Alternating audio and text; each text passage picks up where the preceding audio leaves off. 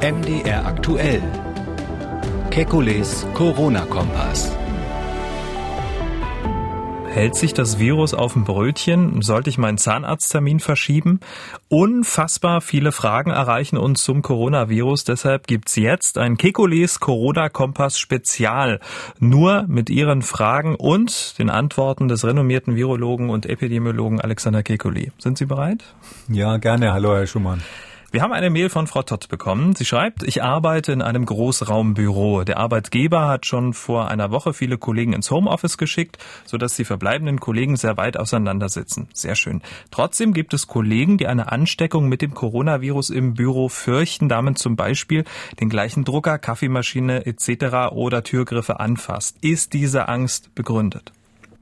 Das ist die klassische Schmierinfektion, wenn jemand krank ist und wirklich gerade akut sehr viele Viren ausscheidet und hustet, kann der natürlich ähm, so Viruspartikel, so Sekrettröpfchen zum Beispiel auf eine Taste von einem Drucker husten oder er hustet sich selber in die Hand, was man ja nicht machen soll, und fasst dann direkt danach den Drucker an. Da gibt's dann schon solche Übertragungen. Man muss nur immer im Auge haben, äh, in dieser Situation äh, überträgt man das Virus nur dann auf sich selber, wenn man den Drucker zum Beispiel bedient und sich dann selber ins Gesicht fasst. Also man muss die Augen, die Nase oder den Mund hinterher anfassen, weil das Virus nur über die Schleimhaut heute in den eigenen Körper eindringen kann.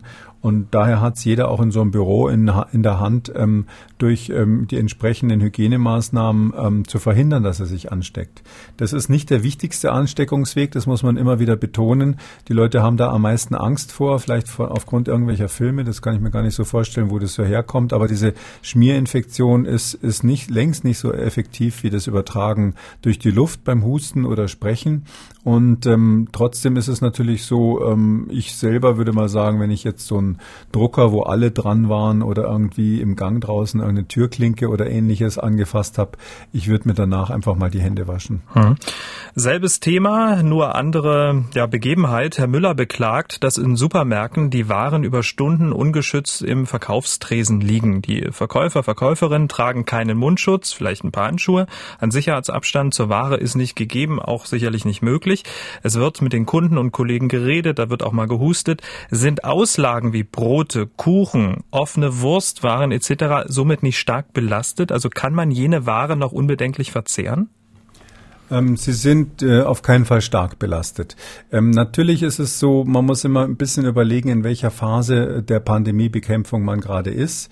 Äh, bei uns fürs Inland spreche ich dann immer lieber von einer Epidemie, weil wir ja erstmal Deutschland hier betrachten und im Moment die Grenzen ja auch weitgehend zu sind. Ähm, und von dieser, äh, bei dieser Epidemie sind wir jetzt gerade in dieser exponentiellen Phase noch, wo wirklich enorm viele Ansteckungen bis vor gerade eben stattgefunden haben und jetzt langsam runtergefahren werden.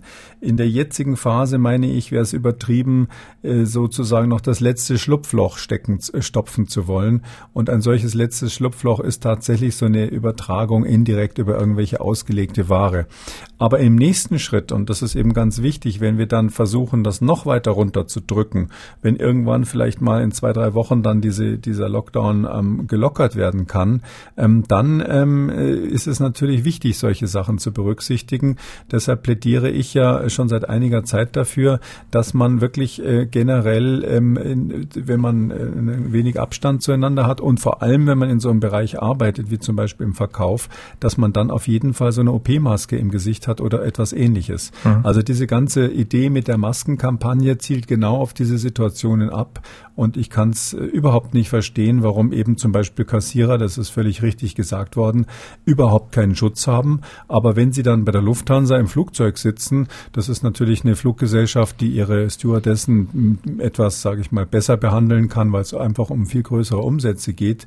Da haben die Stewardessen alle solche Masken im Gesicht, sogar die ganz teuren FFP2-Masken. Und daher meine ich, man kann jetzt nicht Stewardessen so viel besser behandeln als Verkäuferinnen oder, oder Stewards als Verkäufer. Und deshalb ähm, meine ich, äh, da muss schon dringend was getan werden, dann perspektivisch in den nächsten Wochen. Aber was bedeutet das für den Kunden, der jetzt eben verunsichert ist, wenn er zum Brot, zum Kuchen greift? Ja, ähm, er hat ein Restrisiko. Ja, das ist die Frage, welche Alternative gibt's? Ja, wenn jetzt man kann jetzt natürlich jammern und sagen, Mensch, wieso hat die Bundesregierung uns diese diese Masken nicht zur Verfügung gestellt? Weil wenn es die natürlich überall gäbe, dann hätten die in den äh, Läden längst welche auf. Ähm, aber äh, die gibt's halt einfach nicht im Moment. Und, und darum würde ich sagen, was, was ich nicht ändern kann, mit dem muss ich mich irgendwie abfinden. Hm, aber Restrisiko heißt, wie lange hält sich dann das Virus? Ähm, naja, das hatten wir, glaube ich, schon ein paar Mal besprochen. Mhm. Also es ist so, dass ein Virus auf einer, auf einer glatten Oberfläche, insbesondere Kunststoffe und Metall, sich durchaus auch mal sogar im schlimmsten Fall paar Tage halten kann. Wenn es jetzt quasi so ausgehustet wurde, zusammen mit so einem kleinen Schleimbatzen, dann, dann hält sich das eine ganze Weile.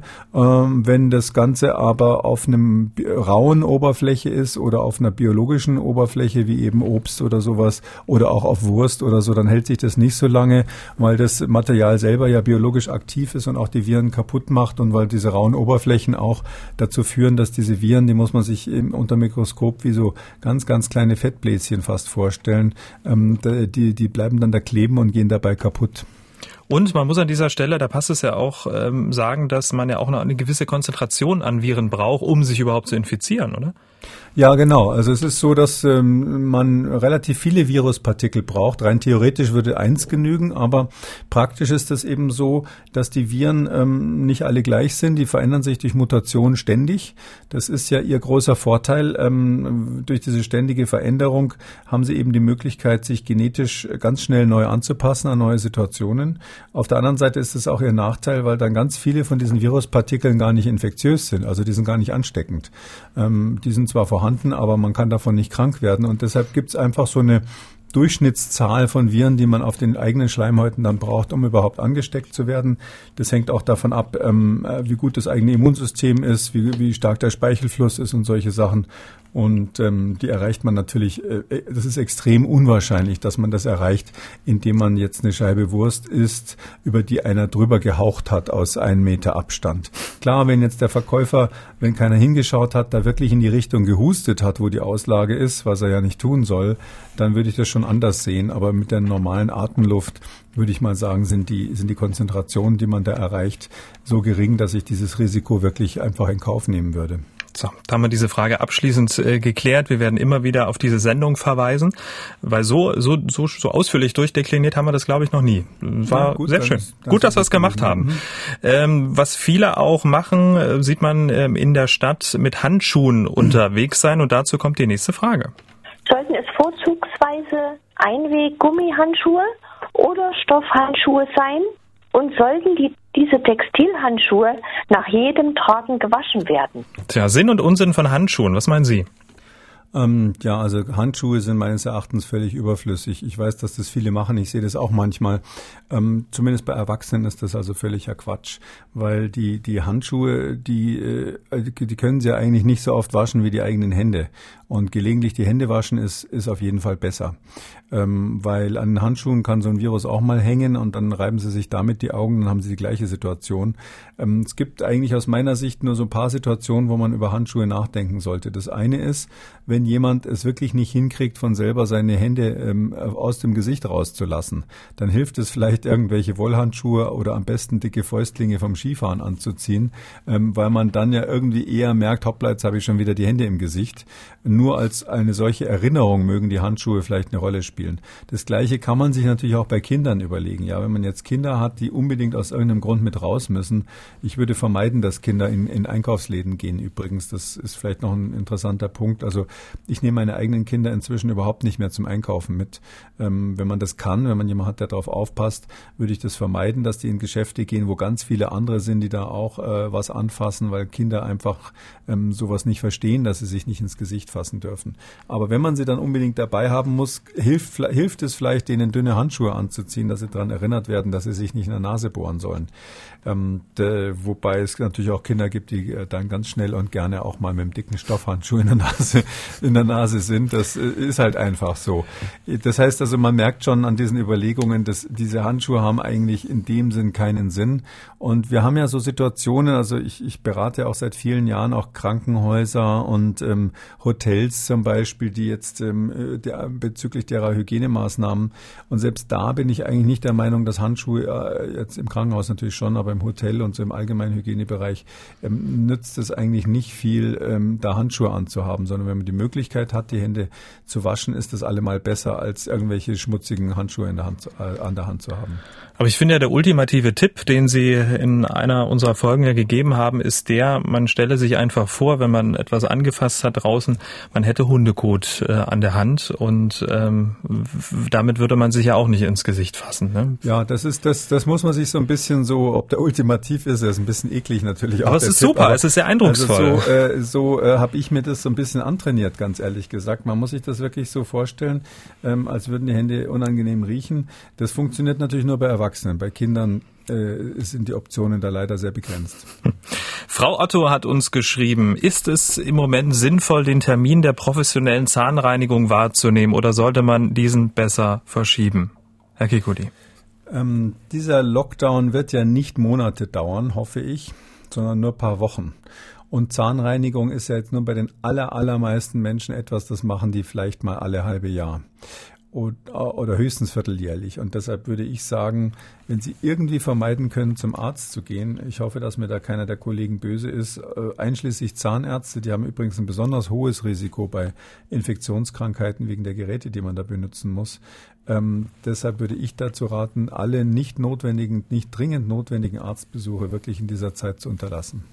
Hashtag Frag Kekuli. Floski hat bei Twitter eine Frage zu Veranstaltungen im Kulturbereich, an dem sehr, sehr viele Jobs hängen, schreibt er.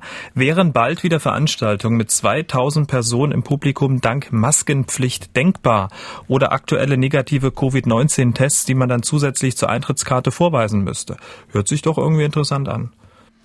Das muss man dann äh, nach der Phase der, äh, der Epidemie dann tatsächlich entscheiden. Aber ich würde mal sagen, also was leicht zu beantworten ist, also ein Fußballspiel werden Sie dieses Jahr mit Publikum nicht mehr machen können. Das ist sozusagen die eine, das eine Extrem.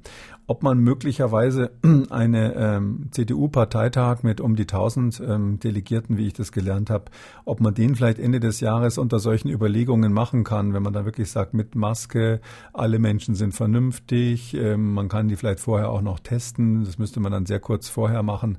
Ähm, da kann man dann sicher zu so einem Zeitpunkt äh, darüber nachdenken. Aber das ist keine Überlegung, wo ich jetzt sagen würde, dass es die nächsten acht Wochen irgendeine Relevanz hat. Also in den nächsten acht Wochen oder zwei, drei Monaten ist es undenkbar. Hashtag Frag Kekuli. Kind of Tragic schreibt, Schöner äh, Benutzername übrigens. Wie sind schwere Krankheitsverläufe bei jungen Menschen ohne Vorerkrankung medizinisch zu begründen? Könnte es an einer erhöhten Virendosis liegen, etwa durch stundenlanges enges Zusammensitzen in einer Kneipe oder Teilen einer Kippe? Es gibt da keine genaue Erklärung, warum äh, zum Teil, das ist ja zum Glück nicht so häufig, ähm, jüngere Menschen, das heißt Menschen zwischen 20 und 50, tatsächlich extrem schwere Verläufe haben und zum Teil sogar auch dran sterben. Ähm, auch dann, wenn sie keine Vorerkrankungen haben. Bei Vorerkrankungen kann man sich ja auch erklären. Ähm, also eine Erklärung, wo ich immer glaube, dass die eine Rolle spielen könnte, ist tatsächlich die genetische Veranlagung die erbliche Veranlagung, ähm, weil das Virus braucht ja bestimmte ähm, Andockpunkte, um in die Zelle reinzukommen und die sind bei jedem Menschen ein bisschen unterschiedlich ausgeprägt. Auch die Immunantwort ist individuell unterschiedlich. Ähm, jeder Mensch hat ein ganz unterschiedliches Immunsystem das Immunsystem kann man sich fast so vorstellen, so kompliziert wie unser Zentralnervensystem im Gehirn. Das ist extrem aufwendig, dieses Immunsystem. Und da sind wir uns auch extrem unterschiedlich als, einzige, als einzelne Menschen, so wie wir alle einen unterschiedlichen Charakter haben. Und ähm, daher ist es schon möglich, dass individuelle Faktoren hier eine Rolle spielen, genetische Faktoren, die man aber natürlich jetzt noch nicht feststellen kann. Zweitens ist es tatsächlich so, dass wir wissen von solchen Viren, die insbesondere eben aus dem Tierreich neu kommen, ähm, da ist es so, dass unser Immunsystem eben überreagiert drauf und ähm, bei dem einen Menschen ist es stärker, bei dem anderen ist es schwächer. Die zweite Möglichkeit, die da natürlich in Frage kommt, ist, dass das tatsächlich mit der Dosis zusammenhängen könnte. Wir wissen zum Beispiel bei Infektionen wie Ebola, die ja auch aus dem Tierreich kommen, gekommen ist und ganz neu sozusagen bei Menschen ist, dass dort ähm, Menschen die sich über das Blut infiziert haben, also die eine Spritze gekriegt haben und auf diesem Weg gleich eine ganz hohe Dosis im Blutsystem hatten, dass die besonders schwere Verläufe hatten. Also da sind besonders viele gestorben. Und ähm, daher wissen wir, es kommt schon darauf an, wie schnell äh, der Körper mit einer großen Menge von Viren möglicherweise konfrontiert wird. Und da könnte es natürlich schon sein, dass eine extrem hohe Dosis in kürzer Zeit aufgenommen, ähm, dass das ähm, schneller zu schweren Verläufen führt, als wenn man nur wenige Viren aufgenommen hat.